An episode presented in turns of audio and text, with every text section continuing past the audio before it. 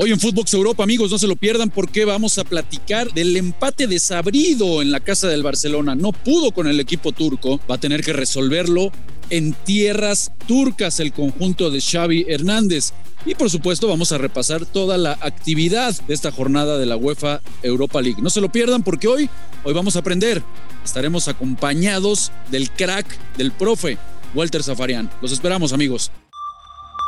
Esto es Footbox Europa, un podcast con Marion Reimers y Rafael Márquez Lugo, exclusivo de Footbox. Hola amigos, ¿cómo están? Qué placer saludarlos encontrarnos en un episodio más de Footbox Europa. Hoy con actividad de la UEFA Europa League y hoy acompañado del gran profe. O sea que seguramente vamos a tener clases particulares de este negocio con el profe Walter Zafarian. ¿Cómo estás, hermano? Rafita, querido. ¿Cómo estás, hermano? ¿Todo bien? Todo de lujo, hermano. ¿Tú? Muy bien, muy bien, muy bien. Qué rara es la delantera del Barcelona, ¿no? ¿Cuál, tridente te gustó más de todos los que usó hoy? Porque hoy, hoy, prácticamente Xavi no, buscó por todas formas, mi querido Walter. O sea, arranca jugando. No, digo, ¿sabes por qué te planteaba esto de qué rara es la delantera del Barcelona?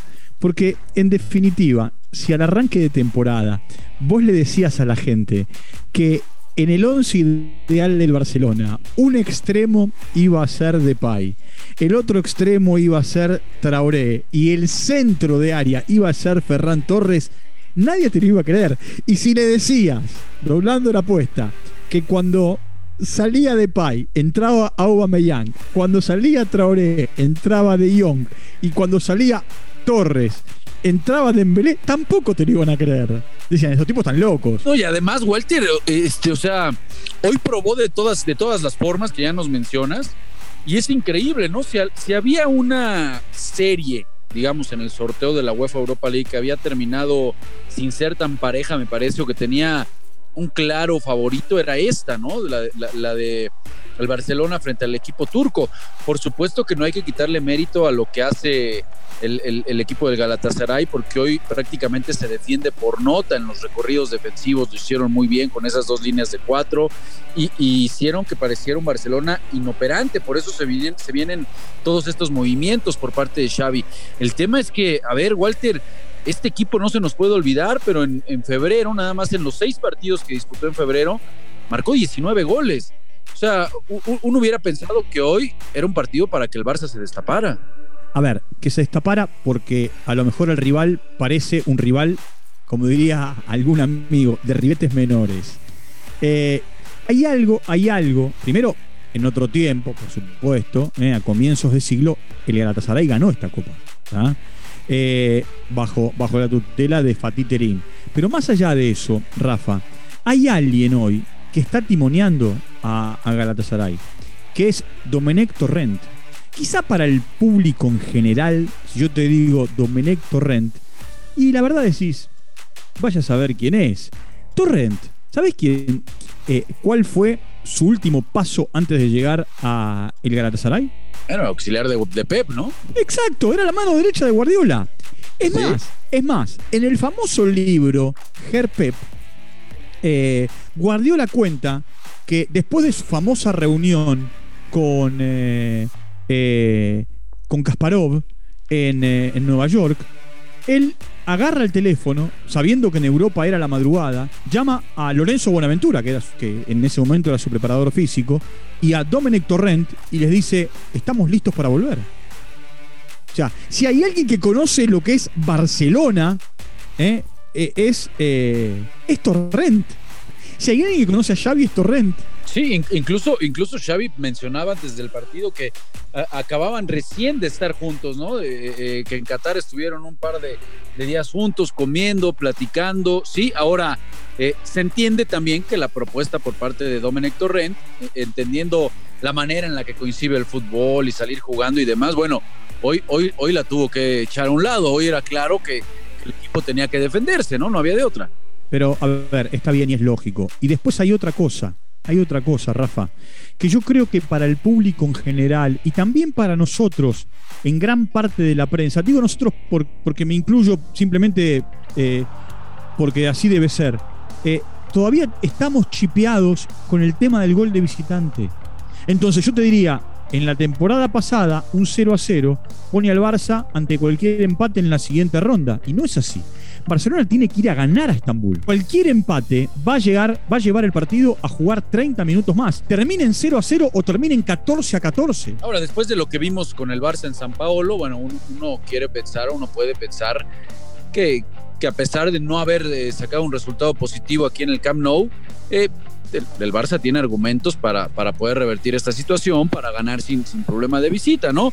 Eh, insisto, después de lo, de lo que uno eh, ha visto de este equipo de, de, de, Xavi, la mejora que ha tenido, que es muy, muy consistente, la pegada que a pesar de que hoy le extrañaron y, y, y de cierta manera me parece que el mejor futbolista del partido pues termina, termina siendo el arquero, que dicho sea de paso, como dicen por ahí, Walter, para que la cuña apriete, pues tiene que ser del mismo palo, ¿no? Sí, claro. Un arquero y, que es, es del Barcelona. Y, Iñaki Peña. Sí, sí. Ahora, vos fíjate esto, eh, Rafa, y ahora vamos a pegarle una, una repasada rápida a, a otros resultados. Eh, en la Argentina había un actor eh, muy reconocido, Luis Sandrini. ¿Qué decía la crítica? Sandrini es un gran actor por sus dotes actoral, pero es un gran actor porque sabe hacerte reír y hacerte llorar en la misma película. Y el Barcelona es un equipo que te arranca una sonrisa, como la de San Paolo, y que te deja preocupado, como en la actuación de hoy, que no puede sumar, que no puede ganar en realidad, no sumar a tres eh, en esto del mano a mano. Igual te voy a decir una cosa, este es un tema, si querés, para debatir en otro podcast. Para mí es un equipo en formación, ¿eh? Ah, bueno, to tota-, pero totalmente de acuerdo. A ver, veníamos diciendo apenas hace un mes, un par de meses, eh, antes de que vinieran las contrataciones, que por supuesto han eleva, elevado el nivel del Barça, pues decíamos que estaba posiblemente en la, en la, peor crisis de los últimos años. Lo que pasa es que estos últimos resultados, eh, insisto, todo este mes de febrero, en donde consiguieron cuatro partidos anotando cuatro goles de diferencia, dijeron, bueno, este equipo empieza a tomar forma, tiene mucho futuro, más allá del presente que parece que se empieza a recomponer, es una plantilla muy joven y parece que empieza a encontrar eh, futuro. Por supuesto que el día de hoy eh, extraña eh, la nula capacidad para realmente generar ocasiones de peligro eh, por el Barça. Por supuesto con una con una eh, con una complicidad, insisto y lo, tengo que recalcar, jugando a nivel defensivo prácticamente perfecto por parte de los turcos. Era el partido que tenían que proponer y, le termina saliendo a la perfección a Dominic Torrent, aunque no sea esta la manera en la que coincide el fútbol, ¿no? El técnico, pero a ver, lo acababan de despedir a Fatih Terim. Eh, se tiene que abrazar el conjunto turco a esta competencia. Hay que recordar que en la fase de grupos eh, no perdió ningún partido en calidad de visita, ¿no? Fuera de Turquía y no recibió gol incluso en esta UEFA Europa League. Entonces, se tiene que abrazar a esto. ¿Por qué? Porque en la Liga Turca Walter está prácticamente en puestos de descenso. Bueno, a 32 unidades. Está complicado. Muy complicado. Está complicado y porque en este último tiempo eh, a manos de Besiktas o de Tramsopor o, del mismo Fenerbahce perdió, perdió protagonismo. De hecho, eh, reforzaron el equipo con grandes, con grandes nombres y, y no pudieron eh, conseguir el objetivo. simplemente para, para, cerrar el capítulo de, de, la, de, la, de la, Europa League, Rafa, a ver, por supuesto faltan los partidos revancha, nada está cerrado. hubo dentro de lo latinoamericano, dos goles de Muriel en la victoria del Atalanta 3 a 2 ante el Leverkusen. Marcó para mí un gran jugador como es Charles Aranguis para el equipo alemán. Eh, otra vez marcó Morelos, Alfredo Morelos, el delantero colombiano para, para el Rangers, que se cargó a la Estrella Roja 3 a 0. Victoria del Braga ante Mónaco 2 a 0. Lo dicho, eh, 0 a 0 Barcelona Galatasaray. Y Sevilla, que ganó 1 a 0 ante West Ham. Recordemos que ayer hubo dos partidos y que Leipzig avanzó a la siguiente ronda porque el Spartak de Moscú fue eliminado. Sí, y por su parte el Lyon, que le termina pegando al conjunto del Porto con esos dos partidos de ayer.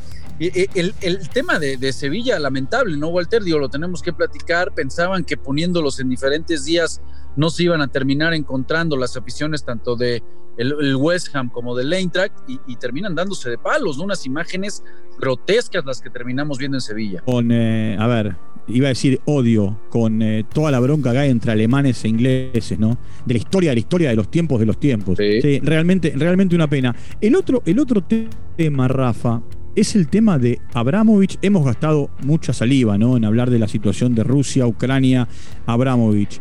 Pero sorprende el Reino Unido en bloquearle todo tipo de cuentas y negocios a Abramovich y a Chelsea. Bueno, ya, ya, se habla, le congelaron todos los bienes a, a Roman Abramovich, no podrá vender al conjunto del Chelsea, no puede comprar jugadores, no puede tampoco vender las entradas. Eh, o sea, ¿cómo va a obtener dinero, ¿no? De mercancía por parte del club. Bueno, eh, con ingenio. Y si no, no va a ser la primera vez que rearme el equipo con lo que puede. Acordate lo que pasó con Lampard, que también ellos saltaron el fair, play financiero y no pudieron contratar cuando asumió Lampard. Ahora te digo una cosa, este es un tema mucho más largo, ¿no? Eh, ¿Sabes la sensación que me, que me queda?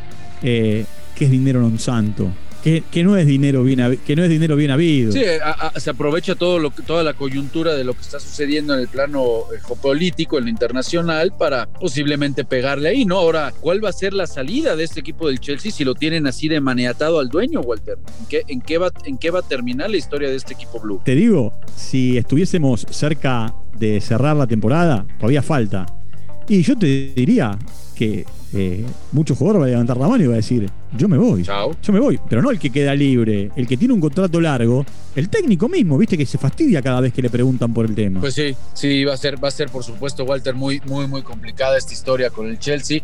Yo creo que estamos viendo apenas el, el inicio de una novela que va a ser bastante, bastante larga y es una pena, una pena porque al final pues los que terminan siempre eh, pagando, como dicen por ahí los refranes, justos por pecadores, pues es la afición. A ver, eh, el hincha es el más damnificado. Mira, eh, hoy, hoy entrevisté para, para Footbox Argentina a un filósofo, un filósofo muy reconocido en la Argentina. ¿Y sabes qué, qué a ver, sentencia me dio? Me dijo, la felicidad de una persona depende de que 11 jugadores metan un gol. qué linda definición, qué linda definición, Walter. Es así. Si Chelsea gana los partidos y pelea y se mete y está en carrera, al hincha, si el dueño es Abramovich, si tiene las cuentas congeladas o si se va Pilicueto o no, eh, o Christensen, no le va a importar nada. Si pierde, empieza la debacle. Totalmente, totalmente de acuerdo. El resultado es el, que manda. Aunque eh, eh, sí, me parece coincidimos, estamos en el inicio de una novela que será larga para el conjunto del Chelsea. Pues amigos, ahí está la actividad del día de hoy. Ya repasamos los resultados de la UEFA Europa League. Mi querido Walter, antes de despedirnos porque se nos acaba el tiempo, ¿pasa el Barcelona en Turquía? tiene con qué, tiene con qué. Es más, es el favorito ahora tiene que ganar en los 90 minutos. Y si terminan empatados, tendrá que ir a ganar en el alargue o en los penales. Sería, sería un golpe. Sería un golpe tremendo, eh, eliminado. Hombre, sería, sería durísimo y más de lo que sucedió ayer con el vecino, ¿no? Con la gesta heroica de la mano de Benzema, que termina siendo el equipo del Madrid, sería un golpazo, sería un golpazo para la afición culé. Pues mi querido Walter, profe, hermano, muchas gracias por acompañarnos aquí en Footbox Europa. Bueno, un abrazo grande, Rafita. Chao, amigo. Abrazo a toda la banda que se hace presente aquí en Footbox Europa. Recuerden, de lunes a viernes, no se lo pierdan, su podcast favorito. Esto fue Footbox Europa, un podcast exclusivo de Footbox.